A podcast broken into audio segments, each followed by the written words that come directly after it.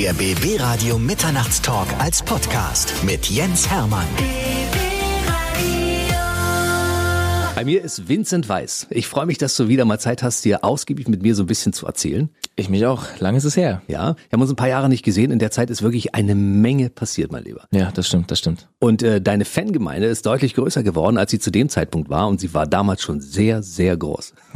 ja, ja, ich, ich ist jetzt mittlerweile echt so riesig geworden, dass man da kaum noch irgendwie hinterherkommt, richtig. Äh, gerade bei den sozialen Medien. Äh, viele, viele Nachrichten am Tag. Und ich versuche mal da gut hinterher zu kommen, aber es ist mittlerweile echt schwierig geworden, leider. Echt, du beantwortest die Dinge auch noch selbst? Ja, ja, also zu meinem äh, Instagram-Account hat keiner Zugang außer me, myself and I. Da sind ja äh, mehrere hunderttausend Menschen, die da ständig vorbeischauen, ne?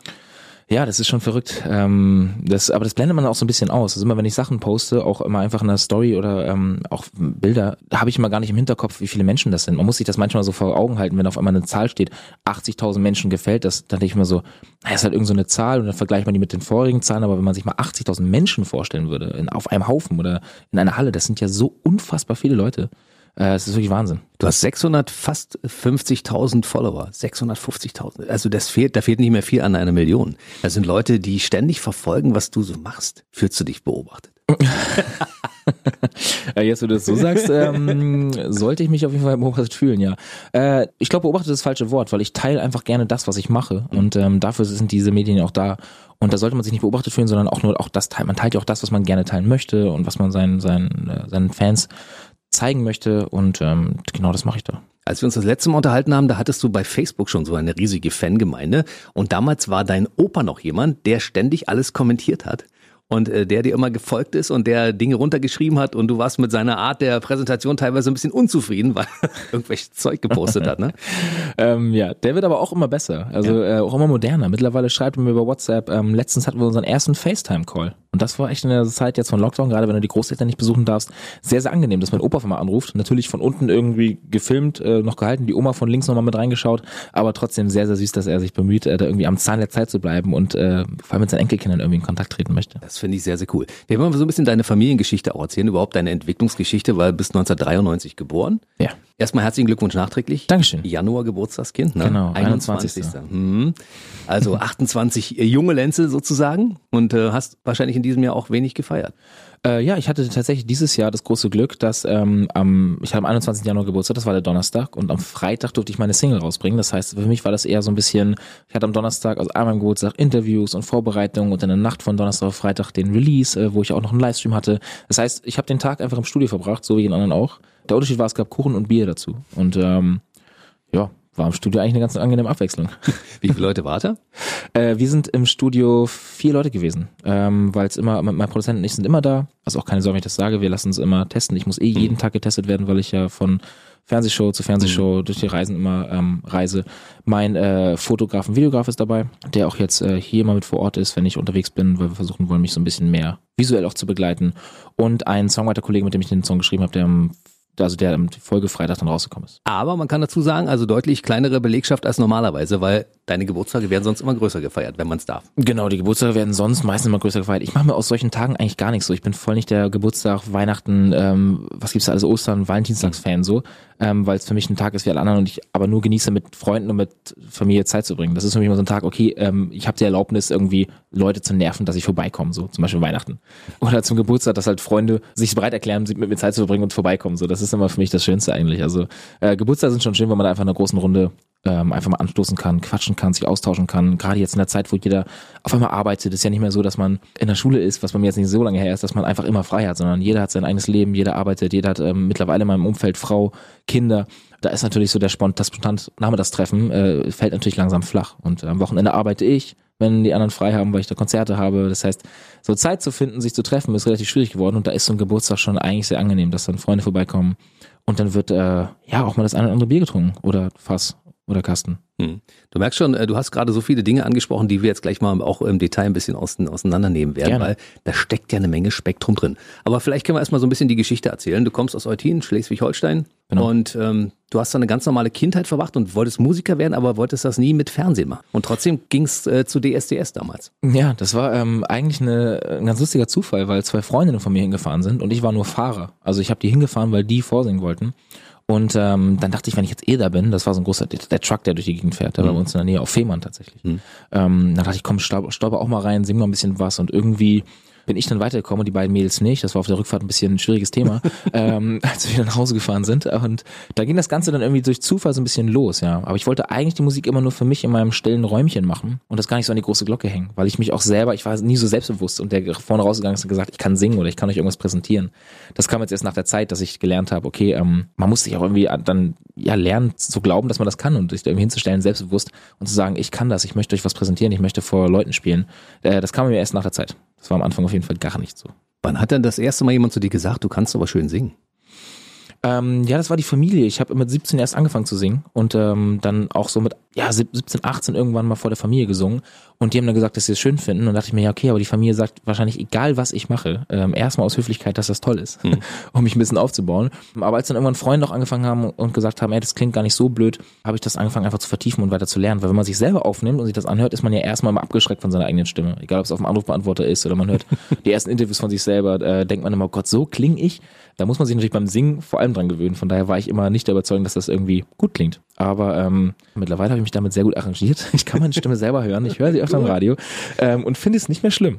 Das ist schon geil, ne? wenn deine Songs im Radio laufen. Und ganz ehrlich, ich als Radiomann, der über 25 Jahre dabei ist, sag dir einfach mal, Vincent Weiss ist aus der Radiolandschaft heutzutage gar nicht mehr wegzudenken, weil du läufst mit so vielen Hits mittlerweile. Unfassbar. Ja, danke schön, danke schön. Ja, Wahnsinn. Also bei mir war es auch so, dass als der erste Song rauskam, dachte ich, als der im Radio lief, oh Gott, krass, ein Radiomoderator nimmt meinen Namen in den Mund und spricht über mich und vor allem spielt er das Werk, was ich ein Jahr vorher kreiert habe. Und äh, dann dachte ich auch, ich werde ein One-Hit-Wonder und das ist einmal reingeschnuppert in diese Musikwelt und äh, wieder weg und jetzt mittlerweile ja, also läuft irgendwie jedes Single im Radio auf und runter. Das ist wirklich ein riesengroßes Privileg und das, äh, also auch danke dafür, ne, dass die Radiosender und ihr das spielt und, und unterstützt. Das ist echt nicht selbstverständlich. Da will ein Künstler will ins Radio und wenn man das geschafft hat, hat man es geschafft tatsächlich. Und äh, das habe ich dank den Radiosendern. Das, Das ist echt super. Ist geile Musik, die muss ins Radio. Dankeschön. Das Dankeschön. muss einfach so sein. Wir kommen mal zurück auf DSDS. Du bist da hingekommen, hast das Casting gewonnen, die Mädels waren sauer. Dann Ja. bist du in die nächste Runde gekommen, dann warst du mit in der Karibik und bist aber irgendwann, weiß ich nicht, als Platz 29 ausgeschieden oder sowas, ne? Genau, irgendwie so 29, 38, irgendwas in dem, in dem Bereich so. Ähm, ja, aber es war auch eigentlich, glaube ich, alles gut so. Also ich war halt damals auch noch gar nicht bereit für Musik. Das war für mich ja auch so der Anfang. Ähm, ich hatte Angst vor Kameras, ich hatte Angst vor der Bühne. Ich habe äh, gesangsleistungsmäßig war ich auch noch nicht da, wo ich äh, irgendwie sein wollte oder wo ich jetzt bin. Von daher war das auch alles eine gerechtfertigte Entscheidung, fand ich. Ähm, ich hätte mich auch nicht weitergelassen. Ich fand's jetzt gar nicht so schlecht. Wenn man das mal in der Retro- Retrospektive sieht, ich find's cool eigentlich. Ja, also ja, ich, ich bin da immer so eher sehr ehrlich und selbstkritisch wahrscheinlich mit mir selber und denke mir so, vor allem wenn man das dann mit Sängern vergleicht, die man tatsächlich aus dem Radio kennt oder aus irgendwelchen Shows, dass da natürlich noch Luft nach oben ist. Und äh, daran habe ich gearbeitet, bis ich es dann selber ins Radio geschafft habe. Hast du es damals als interessante Erfahrung verbucht? Total. Also für mich war das der absolute Traum. Wann kommt man denn schon mal in die Karibik vor als Schüler? Ich konnte mir damals solche Ausflüge nicht leisten und dann durfte ich gratis einen Urlaub machen. Das wurde irgendwie alles übernommen von der von der Produktionsfirma damals. Und äh, meine Schüler waren in der Zeit, als ich da war, irgendwie Matheunterricht. Den habe ich Bilder aus der Karibik geschickt, die mir aus dem Unterricht. Von daher war das äh, ganz angenehm. Die Schule hat mich freigestellt für die Zeit und das war echt eine mega Erfahrung. Also cool, das mal mitzusehen. Schön noch mal eine Fernsehsendung von innen zu sehen. Ne? Ich meine, es ist ja auch so, wenn ich zum Radiosender gehe, das erste Mal hat man erstmal gesehen, wie sieht so ein Radiostudio eigentlich von innen aus? Das kann man sich ja gar nicht vorstellen als, als äh, Laie, der ich damals war. Und äh, genauso was bei Fernsehshows auch. Auf einmal ähm, sieht man halt mal wirklich, wie so eine Produktion funktioniert, wer da alles arbeitet, ähm, wie der Schnitt danach aussieht. Das ist schon, das ist, war schon eine tolle Erfahrung. Viel gelernt. Und dann hast du dein Abi fertig gemacht, nachdem du da wieder zurück warst? Genau, mein Abi war bei meiner Mom auf jeden Fall so das Pflichtprogramm, das ich absolvieren musste. Ähm, die hat gesagt, äh, Vincent, mach alles, was du möchtest, mach vor allem das, was dir Spaß macht. Das macht meine Mom auch. Wir unterscheiden uns da sehr von unseren Großeltern. Meine Großeltern haben 40 Jahre den gleichen Job gemacht, ähm, leben seit Anfang der Zeit, seitdem ich die kenne, am gleichen Ort. Und meine Mom und ich sind da so ein bisschen, fallen so ein bisschen raus. Immer so verschiedene Jobs, das, was einem halt gerade Spaß macht, wo man sich wohlfühlt, ganz oft umgezogen. Und ich ziehe da so ein bisschen mit. Und sie hat gesagt, mach das auch gerne so, aber mach dein Abi. Und ähm, das musste ich durchziehen. Ihr seid wirklich ziemlich häufig umgezogen und du hast dann zwischendurch auch in München ein paar Jahre gelebt und hast da alles Mögliche gemacht. An der Bar gearbeitet, als Model gejobbt. Genau, ich bin mit 16 ausgezogen, ähm, hatte meine erste kleine Einliegerwohnung und musste äh, damals 200 Euro Miete zahlen. Und ähm, mit 16 dann habe ich angefangen an der Kasse zu arbeiten beim Supermarkt und dann am Wochenende nachts in einem Club und habe da die Bars aufgefüllt. Äh, man durfte als Mann nicht an die Bar gehen, weil da nur Frauen arbeiten durften irgendwie, das Dorfdisco. Und ich musste äh, die Bars mal aufhören mit Getränken, die Gläser von der Tanzfläche einsammeln und danach den Parkplatz sauber machen, weil das auf dem gleichen Gelände war wie ein Kinderparadies. Das heißt, ähm, unten war tags, also nachts am Wochenende Betrieb, Clubbetrieb und dann unter der Woche war oben Kinderparadies, Trampoline, Bällebad und alles mögliche. Deswegen musste man den Parkplatz danach sauber machen. Dafür war ich dann auch zuständig. Und Zeitung ausgetragen. Und das, dies, diese drei Kombinationen haben dann äh, dafür zugeführt, dass ich Miete zahlen konnte und äh, Essen, Trinken. Hey, das muss man mit 16 Jahren auch erstmal auf die Reihe bekommen Klar. und erstmal checken, wie teuer eigentlich Lebensunterhalt ist ne? und Nahrung kaufen. Man, hat, man nimmt das ja immer so als selbstverständlich wahr, wenn man der Mom mal irgendwie einen Schokoriegel in den Einkaufswagen schmeißt heimlich und sie dann Nein sagt und jetzt kriegt man irgendwo so Verständnis für, ah okay, weil es halt einfach auch doch teurer ist, als man, als man sich das so als 16-jähriger Junge äh, vorstellt. Und dann, ja, gehen die ersten Kochversuche los. Und Waschversuche vor allem. Also ich weiß nicht, wie viele Klamotten bei mir geschimmelt haben, wie viele Kühlschränke Echt? weggeschimmelt sind. Echt war ganz schlimm. Also wirklich, äh, für mich war halt so Essen, das war so mein, meine Küche so aus wie so ein Chemieprojekt. Ja. Unglaublich. Heute noch. Haben eigentlich damals Leute in München zu dir gesagt, bist du der von DSDS, als du da irgendwo gearbeitet hast? Ähm, nee, das, weil, das, weil das ja so ein bisschen zeitversetzt irgendwie war. Also alle dachten ja auch, dass mit DSDS irgendwie meine ganze Musikkarriere ähm, begonnen hat, aber ich habe dann ja lange, lange keine Musik gemacht. Also mit 18, 17, 18 war ich glaube ich bei DSDS und dann ähm, ging ja meine Musikkarriere erst los, als ich 23 war. Hm. Von daher fünf Jahre Pause. Und das war eigentlich gar kein, gar kein Thema in München. Also klar haben mich einige dann mal erkannt und gesagt, warst du nicht mal, bist du nicht, aber jetzt nicht so, dass es irgendwie sich gehäuft hat. Hm. Und wie bist du auf Elif gekommen? Ähm, ich war bei ihr beim Konzert in München. Sie war in München Vorband von das ist jetzt eine große Frage, weil ich habe mir tatsächlich das Konzert nur wegen der Vorband angeschaut, weil ich halt Elif interessant fand und ihre cool. Musik cool, gut, mhm. cool fand. Ähm, und habe deswegen unter meine Haut damals gecovert bei YouTube. Ich habe ja mhm. angefangen bei YouTube meine Musik hochzuladen, weil ich dachte, wie kann ich, ich möchte irgendwie Musik machen, wo, wo kann ich damit hin? Die Plattenfirmen wollten mich nicht, den habe ich Songs von mir geschickt, da wurde ich mal abgelehnt und dachte ich, okay, lade ich es halt selber hoch, weil man hat ja heutzutage die Möglichkeiten, die sozialen Medien zu nutzen und da einfach auf diese Plattform kostenfrei seine, seine Sachen hochzuladen. Mhm. Ähm, das habe ich getan. Und äh, da habe ich Elif gecovert. Und das hat er auch vieles ins Rollen gebracht. Krass, ne? die ist so ähnlich wie Lea und mit Lea hast du ja auch schon zusammengearbeitet. Mhm. Finde ich, vom, vom Sound her klingt das immer gut, wenn, also du und Lea zum Beispiel, hast harmoniert gut. Ja, ja, stimmt, voll. Mit Lea ja auch schon ein Duett gemacht, mhm. ähm, mit Elif tatsächlich noch gar nicht. Also ähm, da habe ich ja damals wirklich nur den Song gecovert, der dann erfolgreich wurde. Aber zusammen gesungen haben wir noch nicht. Ich habe sie schon ein paar Mal getroffen, aber es ist auch schon vier Jahre her, dass ich das letzte Mal gesehen habe. Welche Plattenfirmen sind jetzt sauer darüber, dass du damals ihnen Zeug vorgeschlagen hast und sie dich nicht gepickt haben? ähm, ich habe mich damals immer beworben bei Chimperator. Das ist das äh, Label gewesen von Crow damals. Also ein bisschen mehr, ich wollte so ein bisschen in die coole Richtung und so Hip-Hop hat mich interessiert und äh, Crow vor allem irgendwie ein kleines Vorbild gewesen. Aber ähm, ja, bin jetzt bei Universal erwachsen und glücklich. Da hattest du damals aber nicht vorgesprochen. Nee, tatsächlich nicht. Nee. Die hätten dich damals schon gepickt. Das war, das war ja auch für mich so eine ganz verrückte Erfahrung, dass auf einmal ähm, so viele Leute auf mich zukamen. Ähm, unter meiner Haut wurde auf einmal groß, wurde zu einem äh, Sommerhit irgendwie 2015. Und auf einmal kamen alle zu mir. Also ich musste gar nicht mehr Sachen rumschicken, sondern auf einmal musste ich mich mit Universal treffen und mit Sony. Und ich wurde, ich war total überfordert, weil ich auf einmal in, in schicke Restaurants, die mir niemals hätte leisten können, eingeladen wurde. Und dann durfte ich da alles essen und trinken. Und die haben da irgendwie eingeladen. Und ähm, das ist natürlich die, die, die größten Lorbeeren versprochen, die man sich so vorstellen kann. Und äh, das war eine ganz, ganz komische Erfahrung, so ähm, ja, die Butter unter die Nase geschmiert zu bekommen. Haben gestört aber geil bei dir angerufen? Facebook geschrieben. Aber geil haben wir bei Einfach Facebook so, ja? geschrieben, genau. Ähm, und das war da auch eine ganz, ganz komische Situation, dass ich damals von Freunden erfahren habe, dass meine Stimme auf dem Festival läuft, weil die waren bei aber geil auf dem Konzert. Die haben damals daraus nur so ein Bootleg gemacht. Das heißt, es ist ähm, so eine Art Remix, die man einfach machen kann von Songs, ähm, und die bei ihren Festivals gespielt. Und das kam dort sehr, sehr gut an irgendwie. Und irgendwann hat mir ein Freund geschickt, vom Konzert von Gestatt aber geil eine Aufnahme und ein Video gezeigt, wie Leute zu diesem Song unter meiner Haut singen. Und da meinte er, ist das nicht deine Stimme? Und ich so, nee, kann ja nicht sein, weil ich habe mit denen noch nie was von denen gehört, so damals. Mhm. Ähm, hab mir das dann angehört und auf einmal so, ja, ist irgendwie meine Stimme. Und kurz danach kam auch schon bei Facebook einfach eine Nachricht, hey, wir sind Gestatt aber geil, wir haben deinen Song geremixed und es kommt gut an, wir wollen daraus eine offizielle Version machen. Möchtest du dabei sein? Und ich war so, äh, klar. Und ich dachte so, geil, jetzt geht's los. Das erste Mal Tonstudio von innen sehen. Oh mein Gott, ähm, endlich äh, geht hier ein bisschen Professionalität los. Und dann haben die geschrieben, ja, dann send uns doch einfach deine Tonspur ähm, und dann äh, bauen wir das ein. Und ich war so, äh, wie? Wie Tonspur senden? Wie? Ich dachte, ich komme ins Studio. Nee, nee, ähm, äh, schick uns einfach äh, die Spur, dein Pfeil und dann äh, bauen wir das einfach bei uns im Remix ein. Da habe ich mir für 200 Euro Mikrofon gekauft, das im Schlafzimmer eingesungen, denen das geschickt und damit hat sich das auch dann erledigt. So seitdem auch keinen Kontakt mit denen irgendwie gehabt und einfach so per Facebook quasi eine Sounddatei verschickt und äh, daraus ein Hit geworden. Das war echt irgendwie abgefahren. Irgendwie abgefahren. Ja, das war für mich auch dann so ein bisschen eine kleine Enttäuschung auch, weil ich dachte so, so ist Musik, so geht Musik machen, so das war für mich so ein bisschen Bisschen komisch, aber dann fing halt dann tatsächlich mit der Plattenfirma an und mit wirklich selber Songs schreiben, ins Studio gehen, Produzenten finden und äh, eigene Songs machen. Und das, da ging es für mich eigentlich alles los. Unter meiner Haut war für mich so ein netter Vorgeschmack und war natürlich auch super, dass dadurch ähm, durchs Radio meine Stimme bekannt wurde. Aber für mich ging meine Karriere mit Musik sein los. Und was war deine erste große Bühne? Äh, meine erste große Bühne, ich war damals, also Gestatter aber geil, haben mich damals einmal eingeladen zu ihrem Weihnachts, ihrer Weihnachtsshow in mhm. Erfurt.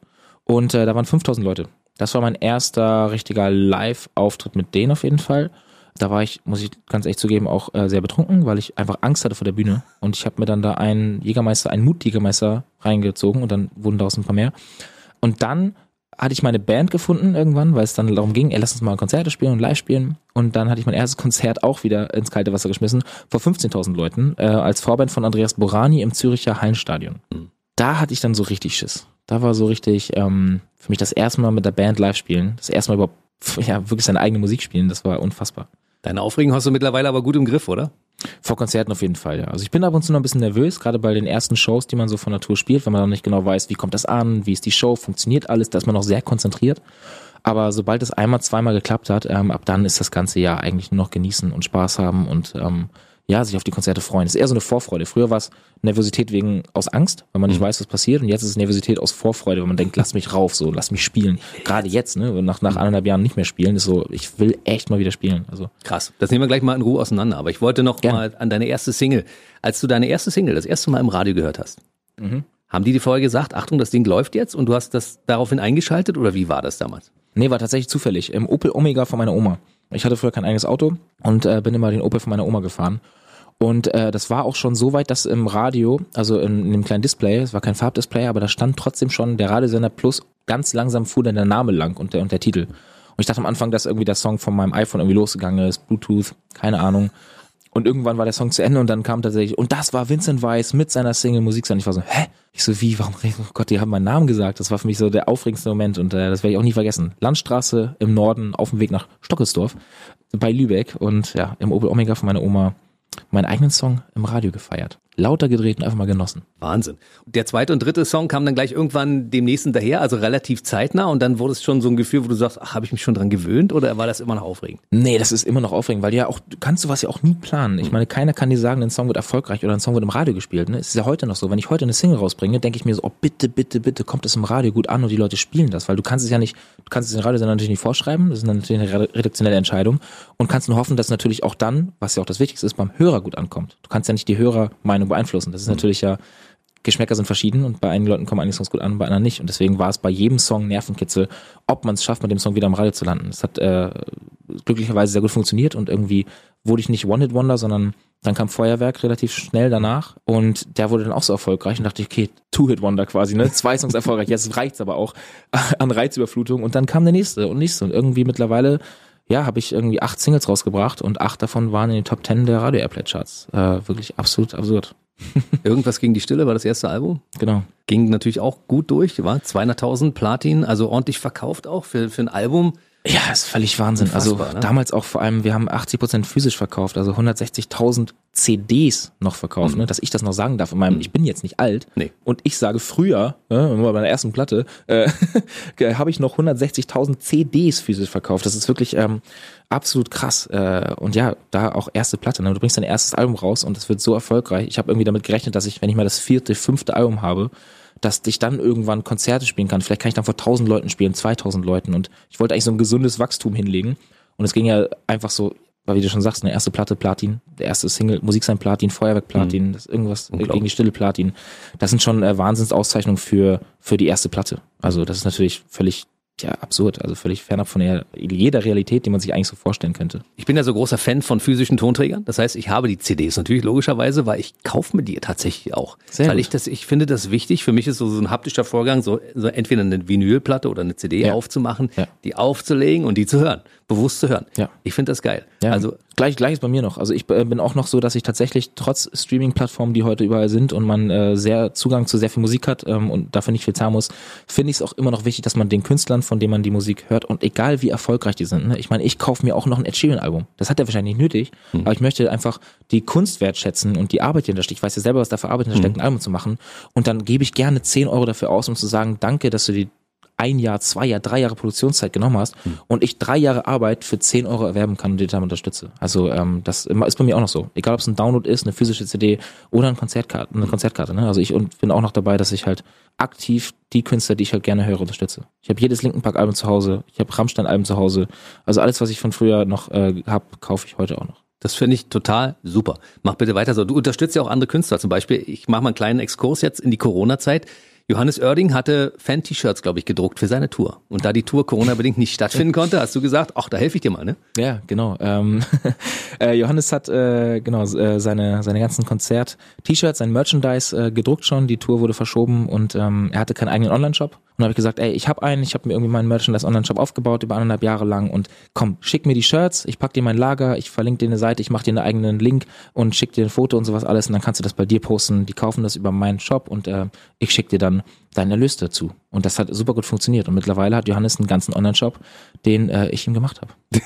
Also Johannes, äh, Johannes Oerding Merchandise läuft über äh, meine Merchandise. Das finde ich total cool. Man hilft sich unter Künstlern, unter Freunden. Ne? Mittlerweile ja, seid ihr ja fette Freunde Klar, geworden. Ne? Mittlerweile sind wir so dicke Freunde, dass ich tatsächlich morgen auch hinfahre. Also ähm, ähm, ich verbringe sehr, sehr viel Zeit mit ihm. Wir waren noch im Urlaub zusammen und äh, haben noch viele Urlaube vor. Also ähm, ist echt schön, dass da so eine Freundschaft draußen steht. Vor allem auch mit dem Unterschied trotzdem. Ne? Wir sind ja auch liegen jetzt auch ein paar Jahre auseinander mhm. und auch vor allem auch äh, geistig natürlich ist Johannes viel erfahrener und viel weiter als ich im Leben schon und äh, verbringt trotzdem mit mir Küken in seinen Augen äh, so viel Zeit. Das ist echt angenehm.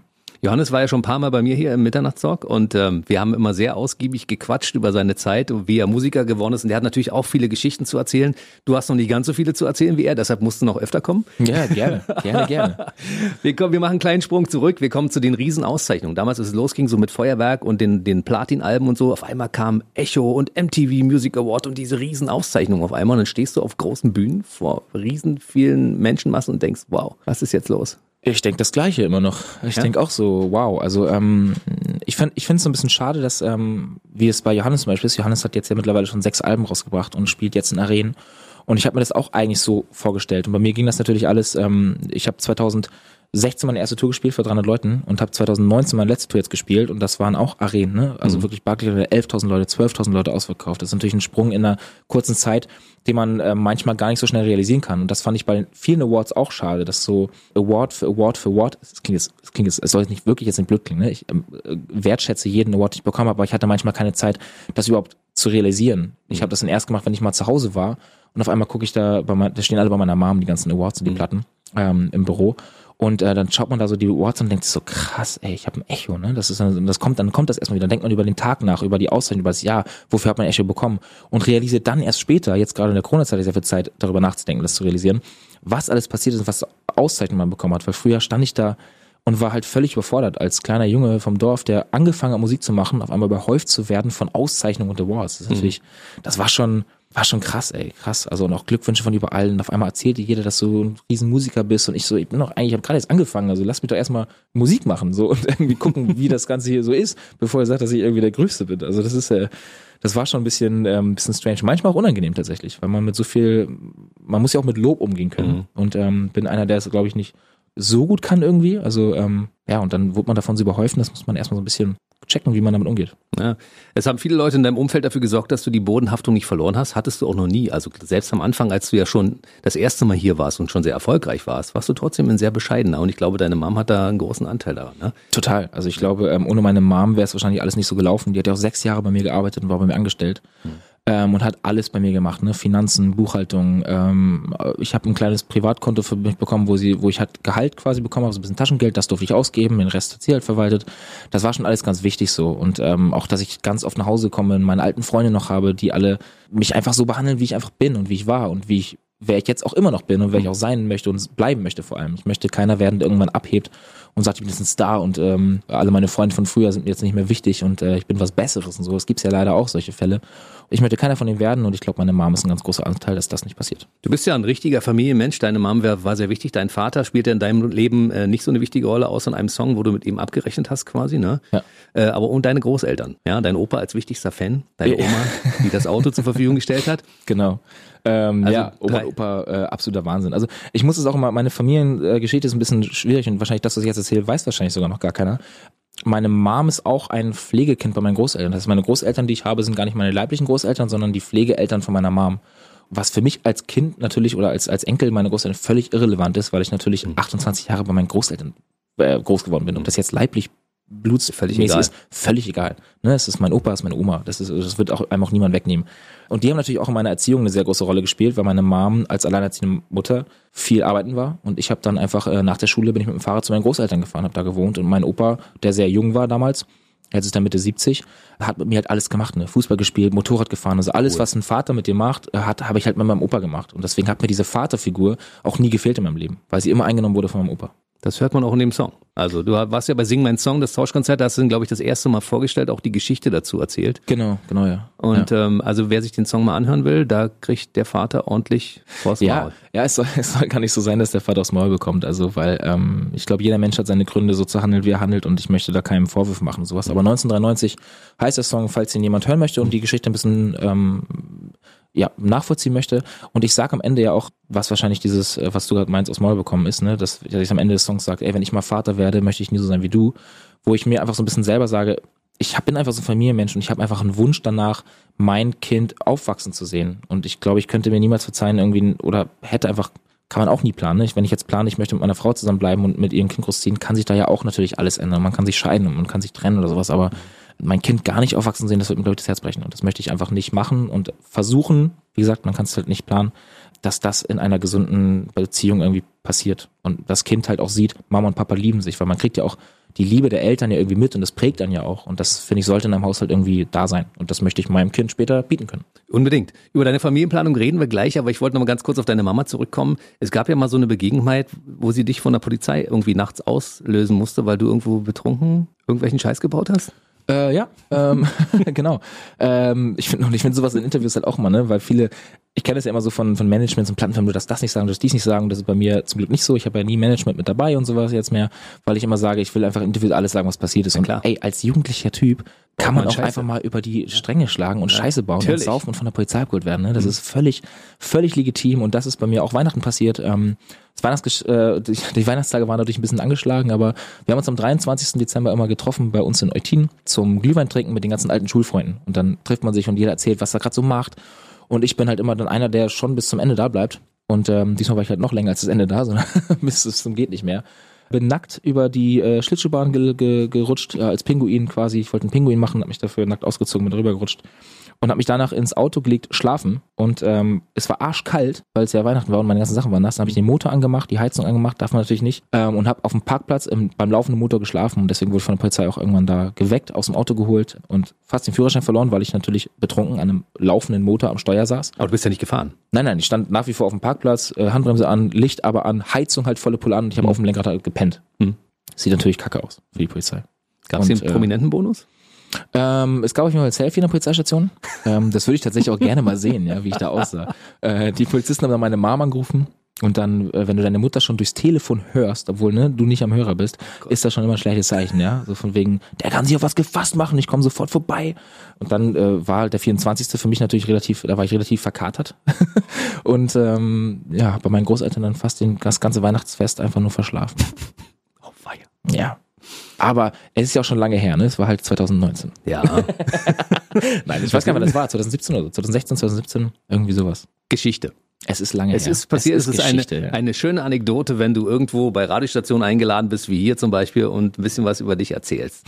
Familienplanung. Als du damals den Hit rausgebracht hast, ich kann es kaum erwarten. Mhm. Da haben viele Leute gejubelt, haben gesagt, was für ein geiler Song, aber es haben auch ganz viele Mädels gesagt, mm, ich glaube, damit ist meine Chance vertan, jetzt mit Vincent Weiss noch mal eine Familie zu gründen. Ja. Äh, Chance nicht vertan. Äh, ich bin nach wie vor Single. Äh, das ist ja halt der Song, den habe ich geschrieben, weil es für mich so eine Wunschvorstellung war für meine Zukunft mit einer Frau. Und ich habe, ich schreibe meine ganzen Songs mit meinem Produzenten zusammen. Mein Produzent im ähm, Studio ist gerade ähm, war gerade in der Schwangerschaft mit seiner Frau und, und für ihn war der Song halt total auf sein Kind geschrieben. Ne? Er mhm. kann es kaum erwarten, dass halt bald die Geburt ist und er mit dem ganzen Kind, ich, ähm, ich kann es kaum erwarten, mit dir die Schritte zu gehen ne? und mhm. alles. Und er hat es genau auf sein Kind gemünzt, mit die erst erstmal laufen lernen, das erstmal Papa sagen vom Kind und so. Und ja, für mich halt, ähm, ich kann es kaum erwarten, halt diese klassische alte äh, Vorstellung vom Leben zu haben, wie es mit meinen Großeltern so vorgelebt haben, ähm, irgendwann ein Haus zu haben auf dem Dorf mit Garten und äh, da einfach glücklich zu sein. Also ich sehe meine Großeltern, wenn die in den Einkaufsladen laufen, mein Opa haut meine Oma halt einfach zwischendurch in der Obstabteilung auf den Hintern und cool. äh, gibt ihr einen Kuss und so. Und ich dachte immer so, man, ich möchte so enden wie ihr. Ja. Das ist toll. Wenn Mega. Liebe da ist und man sie sehen kann, das ist äh, Und das nach so langer Zeit, die sind über 50 Jahre verheiratet. Und das, ich finde das ganz, ganz toll, dass das so lange dann noch da bleibt und man äh, sich treu bleibt. Und das ist ja in der heutigen Zeit vor allem, äh, ist das immer seltener. Ne? Ich meine, die Scheidungsrate wird immer höher. Und dann ist es natürlich schön zu sehen, dass Großeltern da sind und äh, doch zeigen, dass es geht. Dein Beziehungsstatus ist Single im Augenblick, obwohl ja zwischendurch auch schon mal eine, eine Beziehung mindestens eine krachen gegangen ist, die auch besungen wurde entsprechend. Ne? Ja. Und wenn du hier durch den Sender gehst und die ganzen schmachtenden Mädels bei uns alle siehst, die alle sagen, Vincent Weiss wäre so absolut mein Traumtyp, den will ich sofort heiraten. Was macht das mit dir, wenn du die Auswahl hast? Äh, oh Gott, oh Gott, das ist eine schwierige Frage, ähm, weil man sich, ich fühle mich gar nicht so, als wenn ich jetzt irgendwie die Auswahl hätte, die große. Ne? Es ist natürlich so, dass man mit solchen Nachrichten auch überhäuft wird. Was, ähm, und das ist auch wie mit diesen äh, Lobgesängen, was ich am Anfang meinte, ne? wenn man Auszeichnungen bekommt, ist schwierig damit irgendwie umzugehen. Weil ähm, ich habe das letztens auch im Song geschrieben, ich so, warum habe ich die Anfragen nicht bekommen, als ich noch nicht berühmt war, nicht bekannt war? Ne? Aus welchen Gründen kommen jetzt die Leute zu dir? Was, was mögen sie an dir? Mögen sie dich? Mögen sie ähm, deinen Status? Suggeriert man vielleicht, dass man, weil man erfolgreich ist, irgendwie so ein bisschen mehr Freiheit und tolle Urlaube oder was weiß ich nicht, was suggerieren kann? Keine Ahnung. Ist für mich auch ein bisschen schwierig, dann immer so ein bisschen, ja, Vertrauen aufzubauen, auch zu fremden neuen Leuten. Ich halte mein Umfeld eigentlich eher so halt aus den alten Zeiten und äh, relativ klein. Aber wie gesagt, ähm, die Chance ist noch da. Äh, ich habe die Hoffnung auch noch nicht aufgegeben. Mittlerweile denke ich auch nach drei Jahren Single, so Gott, das liegt an mir, ähm, dass ich da keine Frau finde. Aber tut es ja auch tatsächlich auch. Ne? Ich bin ja meines Glückes selbes Schmied, oder wie der Spruch heißt, und äh, nehme mir zu wenig Zeit dafür. Irgendwann wird die Zeit kommen. Ich habe mit Adel Tawil darüber mal eine Diskussion gehabt. Wir hatten beide mal so einen Hänger in unserem Leben Mhm. und er war gerade äh, frisch getrennt und dann hat er damals gesagt, wenn ich jetzt eine neue Frau kennenlerne, lernt die mich deshalb kennen, weil ich Adel Tawil bin und man mich kennt und ich Musiker bin und berühmt bin oder lernt sie mich kennen, weil ich der Mensch Adel Tawil bin? Und das ist, glaube ich, bei dir auch so ein Problem. Ne? Ja, es ist schon schwierig zu unterscheiden. Also ich hatte mal äh, nach meiner Trennung, ich war ja viereinhalb Jahre in einer Beziehung, habe ich äh, eine Dame gedatet, die aus Kanada kommt, die Englisch spricht und die kein Wort Deutsch kann und kennt auch deutsche Musik nicht. Und das war für mich natürlich super angenehm, jemanden kennenzulernen, der mich als Vincent Weiss kennenlernt und nicht als Vincent Weiss den Musiker, sondern wirklich als Vincent Weiss den Jungen vom Dorf, der zwar als Beruf Musiker Musiker, ist, aber ähm, sie nicht als bekannten Typen kennt, der in Deutschland irgendwie tourt, so, ne, sondern damit halt überhaupt nichts am Hut hat. Und das war sehr, sehr angenehm und ist aber keine Prämisse. Ne? Also man kann natürlich auch Menschen kennenlernen, die einen kennen, aber einen irgendwie so schätzen, wie man ist und ähm, die Menschen dahinter kennenlernen möchte. Und das ist aber auch wieder das. Ne? Das sagen mir natürlich auch viele, die ganzen Nachrichten, die ich bekomme, die Date-Anfragen quasi, sind fangen natürlich immer so an. Ich möchte die Person hinter dem Vincent Weiss kennenlernen. Und dann denke ich mir so, ja, aber warum möchtest du die Person hinter dem Vincent Weiss kennenlernen? Also weil ich die Person Vincent Weiss als Musiker schon interessiert und deswegen möchte ich es natürlich tiefer schauen, weil vorher habe ich diese Anfragen ja auch nicht bekommen, als nur Vincent Weiss. Der Dorfjunge Vincent Weiss. also es ist schon schwierig. Und es ist für mich ja auch schwierig, ne? Wo, wo, wo date ich gerade? Ich kann nicht rausgehen, ich kann keine Konzerte, keine Veranstaltungen, Online-Dating, da werde ich gesperrt, weil ich als Fake-Account irgendwo äh, gemeldet werde. Ähm, von daher, ja, ist gerade mein Single-Dasein im Studium mit meinem Produzenten auch äh, top. Es gab irgendeine Tinder-Geschichte. Was ist passiert? Ja, ich habe mich äh, natürlich auch bei Tinder mal versucht. Ich meine, ich habe viele Freunde, die da irgendwie sehr aktiv äh, auch Partner gefunden haben. Und ich dachte mir, ich gebe dem Ganzen auch mal einen Versuch und habe mich da angemeldet, mein Profil eingerichtet, da meine Bilder von Instagram einfach hochgeladen, weil äh, besser wird's nicht. Ähm, und wurde dann aber relativ schnell gesperrt und gemeldet. Und ich habe Screenshots von meinen Fans bekommen bei Instagram und gesagt, hey, hier ist ein Fake-Profil, da benutzt jemand deine Bilder. Den haben wir sofort gemeldet und äh, sperren lassen. Und dann wurde ich tatsächlich auch gesperrt äh, von Tinder, weil ich als Fake-Profil deklariert wurde. Und dann war meine Tinder-Zeit nach zwei Tagen wieder vorbei. Keine Frau kennengelernt. Keine Frau bei Tinder kennengelernt, nee. nee. Also einige, ich meine, man kann ja links und rechts swipen, ein bisschen länger her. Einige Matches gehabt, ja, äh, aber zu keinem Treffen gekommen. Haben die tatsächlich auch gedacht, das ist ein Fake? Nee, das war die meiste Frage dann und das hat mich dann immer noch genervt, dass halt keine, es, es kam keine richtige Konversation zustande bei Tinder, weil es immer nur war, bist du der Echte, bist du der Vincent Weiss, ähm, oder hast du nur die Bilder benutzt, also auch was auf so eine Frage, bist du der Vincent Weiss? Ich weiß nicht, welcher Vincent Weiss, wen du meinst, ich bin Vincent Weiss und das ist mein Profil und weiter ging's nicht. Da muss man Ey. gucken, was es noch so an Kontaktbörsen gibt, ne? Du, ich probiere alle aus. alle elf Sekunden verliebt sich ein Vincent in äh, keine äh, Dating-Plattform. Naja, schauen wir mal. Aber ey, das ist äh, am besten ist es ja eh, Frauen persönlich kennenzulernen, weil äh, Bilder doch manchmal auch sehr viel vertuschen können. Und vor allem, die mir nichts über die Persönlichkeit erzählen können. Und wenn man Leute im richtigen Leben kennenlernt, reichen manchmal auch zwei, drei Sätze, um zu wissen, möchte ich länger mit der Person sprechen oder nicht. Dafür, dass du noch so jung bist, bist du schon so weise. Unglaublich. Ja, habe mich auch nicht weitergebracht in der Frauenwelt. Also du könntest dich bei uns im Sender bedienen, weil hier gibt es einige Aspirantinnen, die sofort sagen würden, oh ja, den nehme ich. Also kannst du ja mal gucken, wenn du rausgehst. Ja, ich mach mal. Ich schau mal ein bisschen links und rechts hier durch. Ansonsten kann ich dir nur sagen, so ein Typ wie du findet immer eine Frau irgendwann und äh, du wirst genau mit ihr diese Beziehung führen, die du in deinem Lied besungen hast. Das wird definitiv passieren. Glaube ich auch. Und im Augenblick ist deine Familie ja dein Produzententeam, ne? Also Achterbahn zum Beispiel und alles, was da so dranhängt, wenn, wenn man das so sieht, Ja. es fühlt sich auch aus meiner Sicht, wenn ich das von außen betrachte, gar nicht so schlimm an, weil das, was ihr da habt, ist ja so ein bisschen Familie, ja? Es ist keine Frau, die mit dir Interaktion hat oder die mit dir äh, zusammenlebt, Ja. aber du hast da deine Familie, ihr macht ja einen Haufen Scheiß zusammen, ne? Es ist total, ja. Also ich habe auch zu Kevin gesagt, Kevin ist mein Produzent, mit dem ich seit sieben Jahren Musik mache. Also ich habe noch nie mit einem anderen Produzenten wirklich äh, Songs ausproduziert und ich will das auch mit keinem anderen machen, weil wir halt wirklich eine Familie geworden sind. Und ich habe ihm auch gesagt, als er sein Kind bekommen hat, jetzt hat er endlich zwei Kinder, weil äh, ich, ich mich auf jeden Fall dazu zähle. Ähm, und äh, das ist total schön, so eine familiäre Situation zu haben, weil man sich auch genau da öffnen kann. Und jetzt schreibe ich auch solche Alben und, und Songs, die wirklich persönlich sind und mir auch unter die Haut gehen. Und das kann man auch, glaube ich, nur mit Menschen machen, denen man vertraut und die man lange kennt, die auch den Werdegang von einem kennen und der das halt alles mit mir nachvollziehen kann und mit mir drüber quatschen kann, offen und ehrlich. Warst du bei Sing meinen Song, das Tauschkonzert, von ihm getrennt oder war er mit bei? Nee, da waren wir getrennt.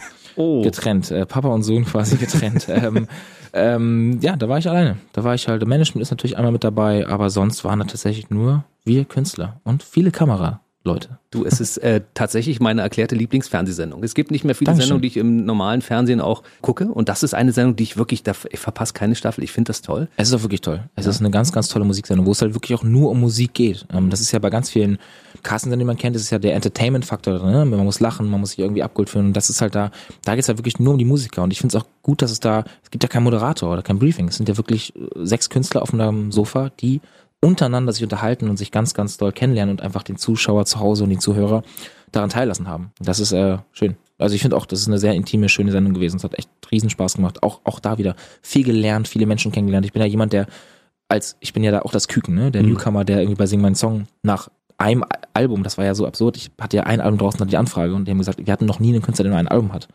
Und ähm, komme da als Youngster so hin, weil das erste Album so erfolgreich war. Und auch da bin ich immer, ich bin immer sehr, sehr offen für, für, äh, ich bin sehr fähig halt zu lernen und, und äh, nehme gerne Ratschläge an. Und das sollte, das ist auch eine ganz große Gabe, dass man das machen sollte. Man sollte immer Ratschläge annehmen und, und sich belehren lassen können. Und das habe ich da ganz viel gemacht und viel positiv aufgenommen von allen erfahrenen Musikern, die da sind. Ich meine, alle Musiker, mit denen ich da saß, die haben alle viel längere Bühnenerfahrung, viel längere Musikererfahrung als ich, viel längere Lebenserfahrung als ich. Und äh, da kann man, da kann man nur lernen.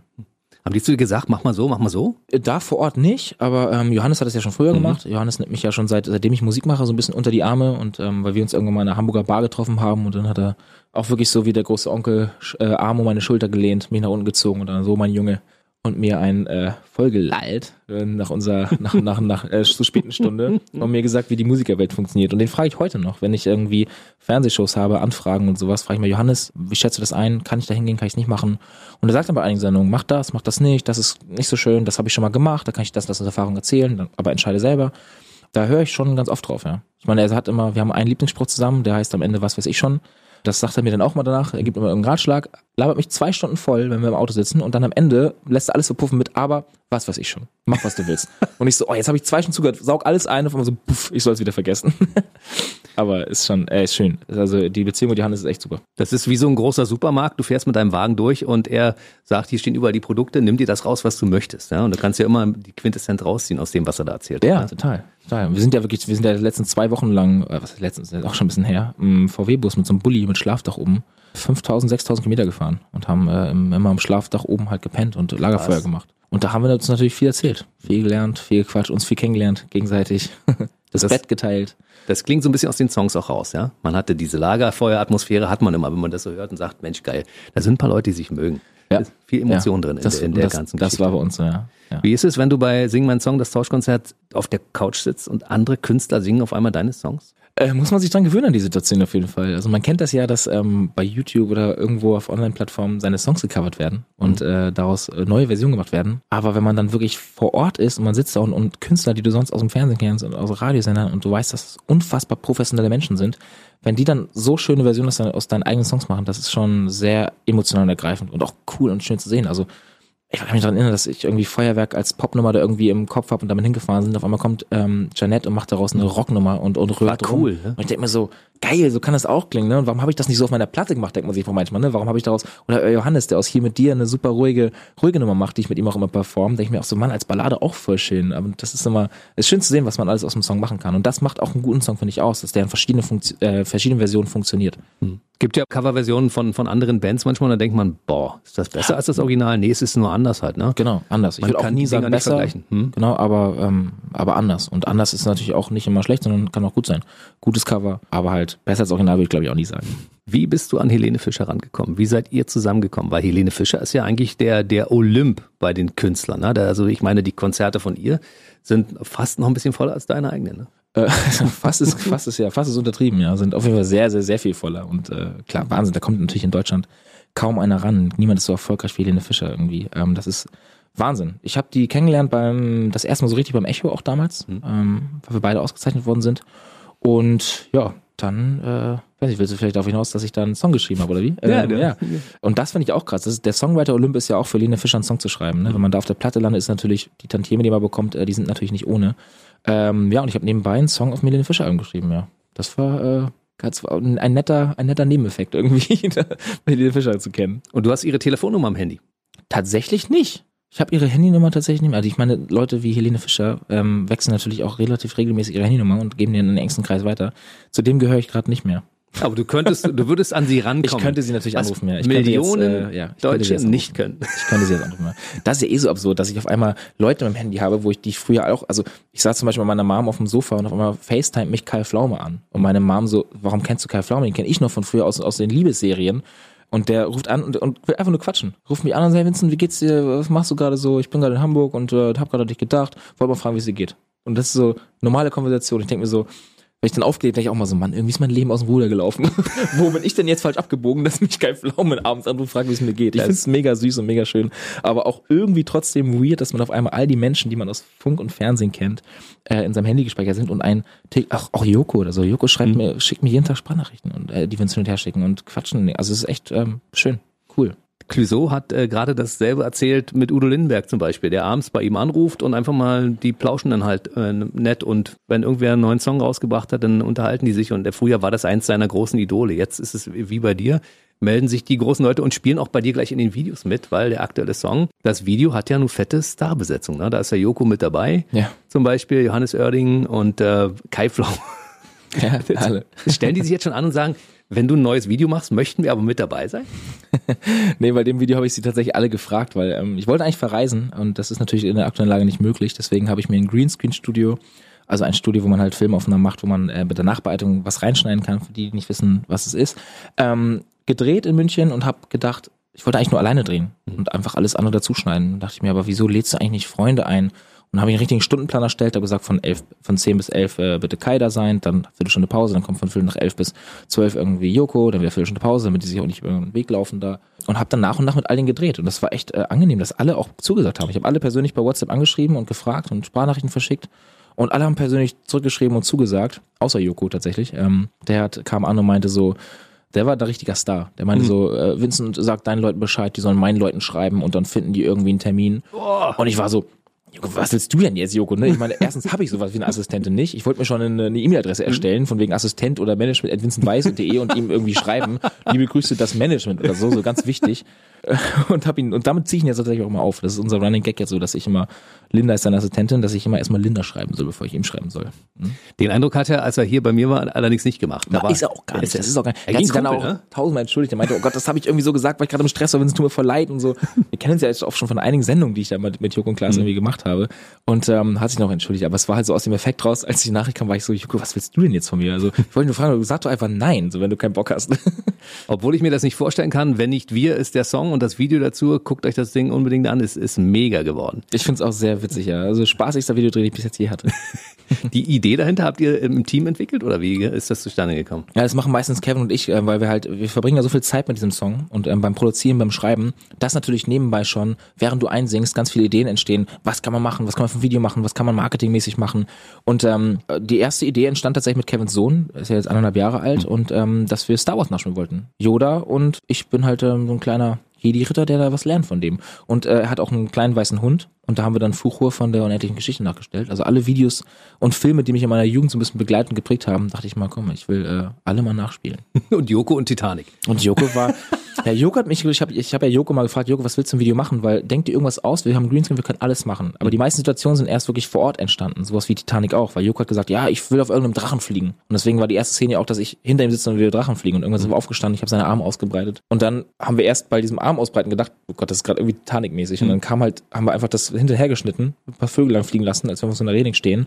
Und schon waren wir, ähm, ja, waren wir verliebte Menschen auf der Spitze der Titanic. Sieht wirklich sehr schön aus. Also dieses Video muss man gesehen haben.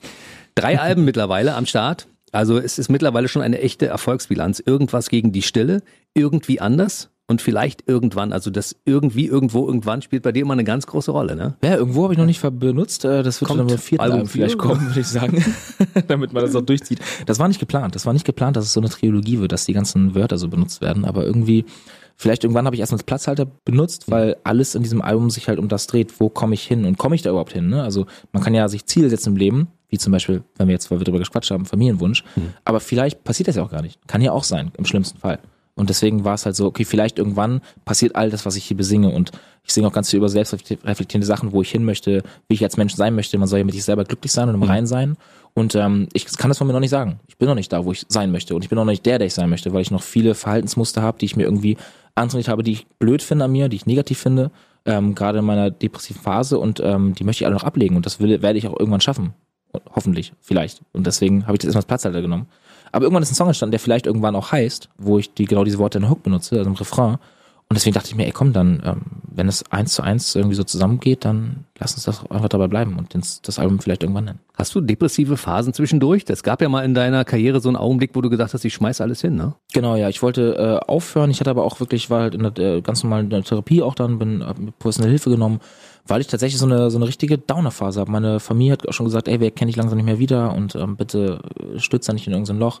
Konnte mich nicht mehr so richtig selbst Lebensfreude irgendwie so schöpfen, ne? Und so ein bisschen Leichtigkeit verloren und hat, hat man, man hat ja keinen Antrieb mehr. Ich war irgendwann zu Hause, hatte mal drei Tage frei, habe mich drei Tage nicht bewegt, nichts gegessen, nichts getrunken, ähm, gerade mal aufs Klo geschafft, nicht geduscht und dann irgendwann dachte ich auch so, ey, das kann so nicht weitergehen. Und ich bin irgendwie nicht selbst rausgekommen und bin dann deswegen auch zur Therapie gegangen, habe mir dann da Hilfe geholt. Ja, ich meine, wenn man 365 Tage im Jahr auf der Überholspur unterwegs ist, immer Vollgas, immer, immer raus und immer alles mitnehmen, irgendwann kann man das vielleicht gar nicht mehr wertschätzen. Es ist so ein, so ein, so ein richtiges Burnout, ne? Ja, ja, das bricht halt irgendwann einmal halt so richtig, richtig ein. Gerade wenn man halt, also wenn man arbeitet, passiert das halt nicht, aber das kennen wahrscheinlich Leute, die das haben halt auch, ne? So, weil, solange ich arbeite, dreht sich halt diese Maschinerie, das Rad weiter und man kriegt das nicht so richtig mit.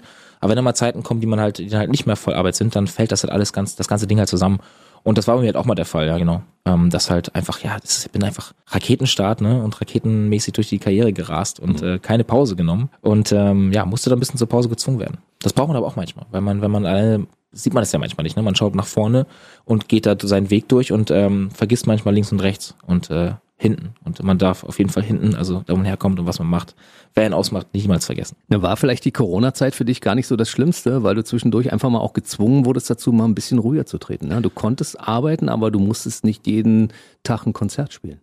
Mm, ja, du musst nicht jedes Tag, jeden Tag ein Konzert spielen. ne? Ich, also Konzert ist das Schönste, was ich machen kann. Das will ich jeden Tag machen und das würde ich auch gerne weiterhin jeden Tag machen. Aber, ähm, und es ist auch blöd zu sagen, die Corona-Zeit tut einem gut. Aber ich würde sagen, wenn ich jetzt mal wirklich alles, was wirtschaftlich und vor allem gesundheitlich irgendwie weggebrochen ist und, passiert ist, tat mir natürlich diese Zwangspause sehr, sehr gut, weil ich mir selbst niemals genommen hätte. Und die brauchte ich auf jeden Fall. Also ich brauchte Zeit für meine Familie, ich brauchte Zeit für meine Freunde, ich brauchte vor allem Zeit für mich selber. Und das nehme ich auch aus der ganzen Zeit jetzt mit, aus der Corona-Phase. Ähm, selbst wenn das wieder losgeht mit den Konzerten, ich habe mir jetzt so ein Limit gesetzt. Ähm, ich habe vorher 120 Shows im Jahr gespielt und nebenbei Album gemacht und Fernsehen und Radio. Und jetzt hat mein Booker gesagt, ich möchte 40 im Jahr spielen. Das ist, glaube ich, so die Zahl, mit der ich happy bin und dann trotzdem noch Zeit habe, ein Album zu schreiben und Zeit mit der Familie zu bringen und auch ein riesen Privatleben zu haben und mehr nicht. Das heißt, ähm, mehr als 40 Konzerte im Jahr wird es von mir wahrscheinlich erstmal, bis es mir da, bis ich da irgendwie eine gute Balance finde, äh, nicht geben. Aber du hast ja während der Corona-Zeit ein Konzert gespielt und das war ja legendär, weil da wurde das erste Mal probiert, ob man ein Konzert zu Corona-Bedingungen mit Abstand und Hygieneregeln überhaupt durchführen kann. Und das war ja Genau. äh, sehr speziell, dieses Konzert. Vielleicht kannst du es kurz mal erläutern. Das war super speziell, ja. Das war auch das erste in ganz Europa tatsächlich. Also ich war der erste Künstler in Europa, der das erste Konzert hier gespielt hat. Und das war in der Langsys Arena in Köln. Also wirklich Platz für 15.000 Leute. 800 durften rein. Es wurden äh, aus Plexiglas Kästen gebaut, in der sich immer ein Haushalt reinsetzen durfte. Und in den Rängen ähm, das gleiche mit Abstand und Plexiglasscheiben dazwischen. Und ähm, ja, wir haben quasi eine volle Langsys-Arena, voll mit 800 Leuten, äh, bespielt und das vier Tage hintereinander. Und ähm, das war eine sehr, sehr abgefahrene Erfahrung, weil man diese Hallen natürlich voll kennt und äh, mit massenhaft Menschen, eng an eng, die Leute schreien und singen mit. Ähm, es passiert ganz viel und das war halt genau das Gleiche irgendwie, äh, nur halt mit Abstand. Also es war ganz, es war, man kann es gar nicht beschreiben, es war ein wunder, wunderschönes Konzert. Ich glaube, die Gefühle vor allem von den Leuten da waren sehr entspannt, weil die auch das erste Mal wieder Live-Musik hören durften. Ich durfte das erste Mal wieder live spielen.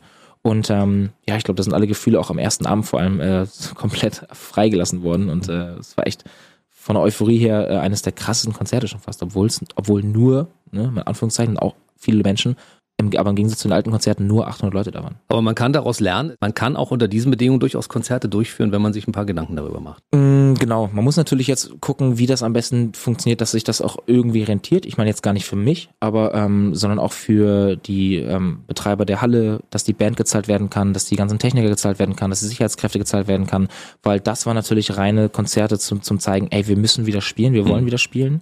Das war natürlich ein ganz großes Minusgeschäft. Also jeder, der da mitgemacht hat, also ich, ähm, die Platten Firma oder der Booker, die Veranstalter, wir haben halt alle draufgezahlt. Mhm. Aber nur um zu zeigen, wir wollen wieder spielen und es ist möglich und es muss möglich sein, vor Menschen wieder live Musik zu machen. Jetzt muss natürlich ein Konzept her, dass man das so machen kann, dass man wenigstens auf Null kommt, dass sich das irgendwie, dass alle glücklich sind und das aber trotzdem irgendwie sich tragen kann. Bevor wir kurz noch in das kommende Jahr schauen, noch ganz kurz äh, ein Wort zu deinen Tattoos. Du hast ja ganz viele Tattoos an deinem Körper. Die zeigst du auch regelmäßig? Auf den Beinen zum Beispiel. Und du hast aber auch ein Tattoo an deinen Füßen und die Bedeutung dieses Tattoos finde ich zum Beispiel sehr schön. Vielleicht kannst du das mal kurz erzählen. Ähm, ja, also ich habe an den Füßen ähm, auch jetzt mittlerweile mehrere Tattoos, mhm. aber ähm, wahrscheinlich meinst du das äh, Down to Earth Tattoo. Das ist genau. eine, das ist mein erstes Tattoo, was ich auch ähm, richtig machen lassen habe, weil mir das meine Band damals auf die Knöchel geschrieben hat, weil ich mit denen unterwegs war und ähm, wie du schon im Interview gesagt hast, ging ja bei mir am Anfang die Karriere schon sehr steil voran. Mhm. Und es ist so viel passiert, dass man natürlich irgendwie schon sich verändern könnte oder dass man dem Erfolg irgendwie jemanden anmerkt. Das gibt's ja oft. Und die haben gesagt, das ist bei mir halt irgendwie nicht so gewesen und ähm, und bis heute hoffentlich noch nicht so. Und deswegen haben sie mir das auf die Knöchel geschrieben und ich hab, bin dann tatsächlich mit den Edding Schriften, die da dann entstanden sind zum Tätowierer gegangen gesagt, das äh, bitte einmal für die Ewigkeit festhalten, weil ähm, genau das sind für mich Tattoos, einfach festhaltende Momente für die Ewigkeit. Das heißt, ich schaue darauf und das ist wie ein Bild, was man sich beim Handy anschaut, wo man dann in Erinnerung schwelgt und das ist eine Erinnerung, die ich halt immer bei mir habe, immer raufschauen kann, auch wenn ich gar kein Handy da habe und an diese Situation und vor allem an dieses Down-to-Earth-Ding, wo ich herkomme, wo ich ähm, hin möchte, erinnert werde. Und äh, ja, deswegen. Und vor allem als erste Tattoo, als erste Mal erinnert man sich ja immer gerne zurück, oder? Also, egal ob Definitiv. Tattoo oder äh, andersweitig. Definitiv. The Boys Kids ist 2021 angesagt. Ja. Du bist in der Jury.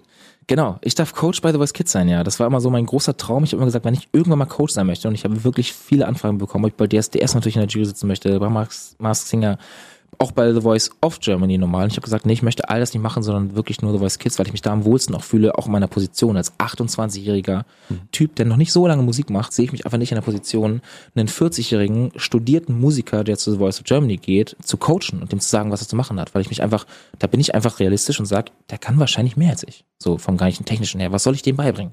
Und bei Kindern ist was anderes. Kindern möchte ich einfach gerade bei Voice Kids, da ist das Hauptding, den zu vermitteln, dass Musik Spaß machen muss und dass man nicht gezwungen werden darf von der Gesellschaft, dies und das und jenes zu machen und gerade in der heutigen Zeit mit Social Media dich so darzustellen, das und das anzuziehen, weil das mehr Klicks generiert oder so, sondern den Leuten wirklich da, den Kindern mit die Hand geben, Musik soll in erster Linie Spaß machen, du musst dich wohlfühlen und wenn du dich wohlfühlst, kannst du damit auf die Bühne gehen und das zeigen. Es geht hier nicht darum, den nächsten Star mit zehn Jahren in die große Plattenfilmwelt zu schicken und auf die Bühne zu stecken und eine Tour machen zu lassen, sondern findet euch, findet den Platz, den ihr haben wollt, in, der, in dem Rahmen, in dem ihr es machen könnt, in dem jungen Alter, aber findet den Spaß an der Musik und, und baut den aus und lernt mit uns zusammen. Und äh, das kann ich den Kids auf jeden Fall beibringen. Und da sehe ich mich äh, einfach viel mehr einfach wohler als einem, ja, wie gesagt, einem 40-jährigen studierten äh, Sänger, der wahrscheinlich sein Leben lang Musik gemacht hat, der bei Germany steht, der wahnsinnig gut singen kann, zu sagen, mach was anders. Da, in der Position sehe ich mich einfach nicht. Bin ich realistisch und bei Was Kids fühle ich mich wohl. Mit Kindern kann ich gut, mit Kindern will ich arbeiten.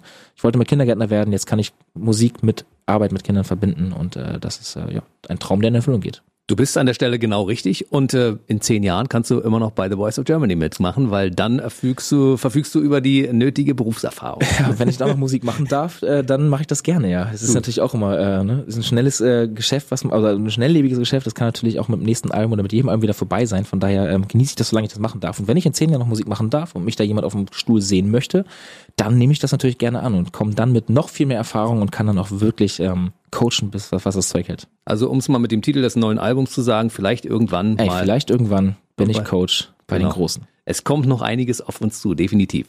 Hoffentlich auch, wenn das Album raus ist, dann, wenn wir wieder können und dürfen, auch eine Tournee dazu, weil das ist auf jeden Fall angesagt, ne? Genau, die werden wir jetzt ähm, auch in Kürze äh, starten, die ganze, äh, ja, die ganze, ganze Announcement zur Tour. Und äh, das wird im Mai 2022 erst stattfinden. Also ich habe tatsächlich gesagt, dass ich 2021, mhm. solange nicht ganz klar sicher ist, ähm, dass da wirklich kein Gesundheitsrisiko mehr besteht, möchte ich halt nicht spielen. Also klar, nach Gesundheitskonzepten, wenn das wirklich ausgeschlossen ist, ja, aber es ist natürlich alles noch gerade schwer zu sagen. Ne? Man weiß noch nicht genau, sind, äh, sind geimpfte Personen, können die trotzdem noch Corona übertragen oder nicht? Also es sind mhm. noch sehr viele Fragen im Raum, die mir einfach so viele Fragezeichen auch selber stellen, dass ich sage, ich möchte wirklich erst spielen, wenn halt grünes Licht ist, kein Gesundheitsrisiko besteht und alle wirklich mit einem guten Gefühl auf so ein Konzert gehen können. Und das, ich weiß es nicht, ich kann es nicht sagen, aber ich fühle mich da 2021 noch nicht so wohl zu sagen, lass uns mit 10.000 Leuten in eine Halle gehen, sondern dann erst im Mai 2022. Ja. Wenn es da immer noch nicht möglich ist, dann müssen es halt nochmal verschieben. Ne? Aber ich möchte irgendwann natürlich klar mit dem Album auf Tour gehen und am besten bevor das vierte Album kommt, damit ich auch das dritte Album einmal live spielen kann. Definitiv, es wird passieren. Wir denken mal positiv, es wird klar, alles. Ich bin eh optimistisch. Also ich bin immer immer nach vorne gucken, immer zukunftsorientiert, immer optimistisch und äh, wir werden wieder Live-Konzerte sehen. Definitiv. Und man muss ja auf Vincent Weiss nicht verzichten, denn er läuft ja im Radio hoch und runter. Ein Glück, ja. Mit allen Produktionen, die es so gibt. Ja. Dann sage ich, wir sehen uns einfach im nächsten Jahr wieder und machen dann weiter bei da, wo wir aufgehört haben. Weil Gerne. jetzt ist unsere Zeit erstmal rum. Wer dich verfolgen möchte, findet dich natürlich in den sozialen Netzwerken überall. Ja. TikTok hast du sich mittlerweile auch. Ja, ist noch Neuland für mich auch, Ja. ne? Also ich fühle mich da mittlerweile auch sehr, also nicht zu alt, aber es ist schon ähm, noch mal eine jüngere Generation, als ich sonst, sonst irgendwie gewohnt bin.